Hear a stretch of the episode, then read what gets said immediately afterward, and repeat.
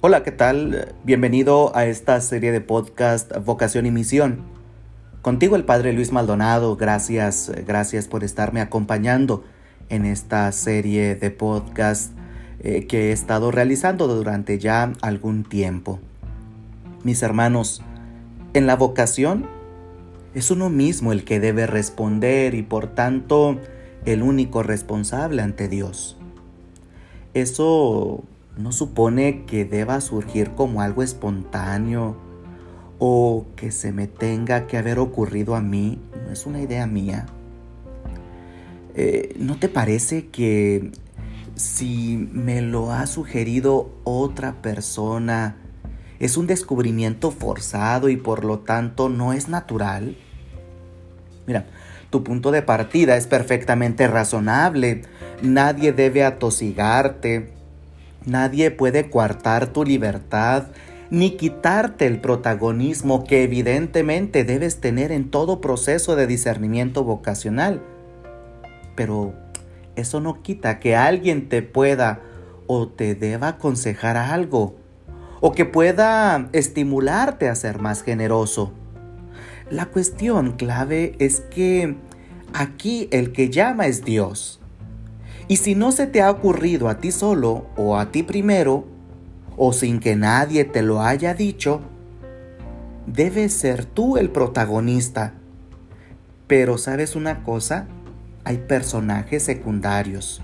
No eres tú el director de la película, es el Señor. Y por eso debes hablarlo con Él. Es que el compromiso lo haces con Él. Y, y sabes, sabes que sobran justificaciones. Sobran justificaciones y sobran también muchas realidades que nos estimulen a entregarnos a Dios. Es que eh, Dios habla a través de personas, ¿sí? Él es el que llama. No es una persona que intenta convencerte de algo, sino una persona que te ayuda a ponerte frente a tu responsabilidad delante de Dios. En el Evangelio podemos leer bien claro que los discípulos fueron elegidos por Jesús. Ellos no se presentaron como voluntarios. Es que la clave de toda vocación no es la iniciativa humana personal, sino una misteriosa iniciativa del Señor. Nosotros no tenemos que exigir explicaciones a Dios o imponerle el modo como debe dirigirse a nosotros. Es que Él es el que llama y puede hacerlo como Él desea, como Él quiera. Eh, también a través pues de otras personas. ¿Y cómo saber que Dios está hablándonos? Veo que lo hace en bastantes casos que no se podemos encontrar en el Evangelio. Por ejemplo, eh, cuando llama a varios eh, hermanos, en concreto a cuatro. Mira, fue Andrés quien condujo hasta Jesús a su hermano Pedro. Andrés llama a Pedro. Pero fue Jesús el que inició todo esto. Y, también Jesús llamó a Felipe y Felipe llamó a Natanael. Por eso insistía San Juan Pablo II diciéndonos, no debe existir ningún temor en proponer directamente a una persona joven, o al menos la persona llamada por el Señor. E-, ese es un acto de estima y de confianza, decía San Juan Pablo II. Es cierto, lo normal es que descubramos la llamada de Dios en palabras o en hechos de otras personas. Y por eso es fundamental tener un oído atento, saber leer entre líneas, reconocer la voz de Dios que va y viene. ¿Y cómo empieza esto de la vocación? Mira, la vocación suele comenzar con un descubrimiento inicial que sobreviene después de un diálogo de oración. Es una llamada que cada uno debe leer en su propio corazón y, en la que siempre queda un margen al misterio y a la interpretación. Eh, Jesús decía, ven y sígueme. Eh, obviamente viene una pregunta. ¿Y si solo tenemos una sospecha de que tenemos eh, esta vocación? Es que no todo está claro. Decía San Juan Pablo II a los jóvenes allá en Argentina, hablando del celibato, pido a cada uno de ustedes que se interrogue seriamente sobre si Dios no lo ha llamado hacia ese camino.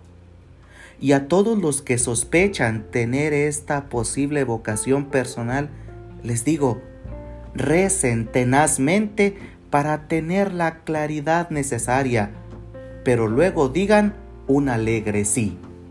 Fíjense qué bonitas palabras de San Juan Pablo II. Interróguense seriamente. Eh, recen y después respondan con un alegre sí. Es que así es el discernimiento de la vocación. Es que este discernimiento supone una amistad con Dios. Pero igual que dos personas pueden conocerse y hacerse muy amigos, nosotros podemos alcanzar la amistad con Dios cuando le abrimos profundamente nuestra alma. Eh, pienso que es positivo un acompañamiento, así como lo hizo Jesús con los discípulos de Maús. Jesús, ¿qué hizo con ellos? Jesús camina con esos dos discípulos que no comprenden el sentido de lo que está sucediendo y se alejan de Jerusalén, se alejan de la comunidad para estar en su compañía. Y, sabes una cosa, el Señor se pone a caminar a su lado, los acompaña un largo rato. y qué pasa? les empieza a dar una dirección, un acompañamiento. Eh, Jesús los escucha con paciencia, sin agobiarlos, sino que les ayuda a reconocer y a comprender lo que están viviendo. Después, con mucho cariño, les va a ayudar a interpretar a la luz de las escrituras los acontecimientos que acaban de vivir cuando Jesús pareciera que se va de largo, eh, ¿qué pasa? Ellos le brindan hospedaje. Mira qué padre. Precisamente Jesús aprovechó este momento. Mientras iban caminando, conversando, ellos desorientados, eh, Jesús les habla al corazón. Ellos escuchan y Jesús los escucha también pacientemente. Pero su corazón, el corazón de estos discípulos, se reconforta y la mente se empieza a iluminar. Es que la escucha es atenta y desinteresada por parte del Señor. Es una escucha profunda, que no se impone. Una escucha siempre dispuesta a ayudar a cada uno para reconocer al hermano. Por eso los quiero invitar, queridos jóvenes queridas jóvenes, ayudemos a otros a descubrir su vocación.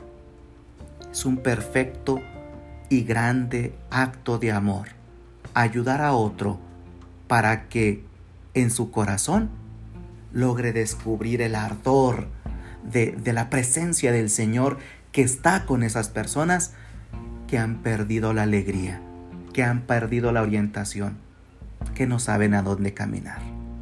Es cierto, hay que aprender a desaparecer como desaparece el Señor eh, cuando llega el momento oportuno. Solamente lanzamos la red y otros responderán. Hay que suscitar, hay que acompañar, sin imponer proyectos, pero escuchemos a las personas que siempre son únicas y libres. Y siempre al final hay que desaparecer nosotros para que crezca Dios en la vida de esa persona y esa persona decida con total, con total libertad el camino que el Señor le está proponiendo. Hasta aquí este podcast Vocación y Misión. Soy el Padre Luis Maldonado. Hasta la próxima.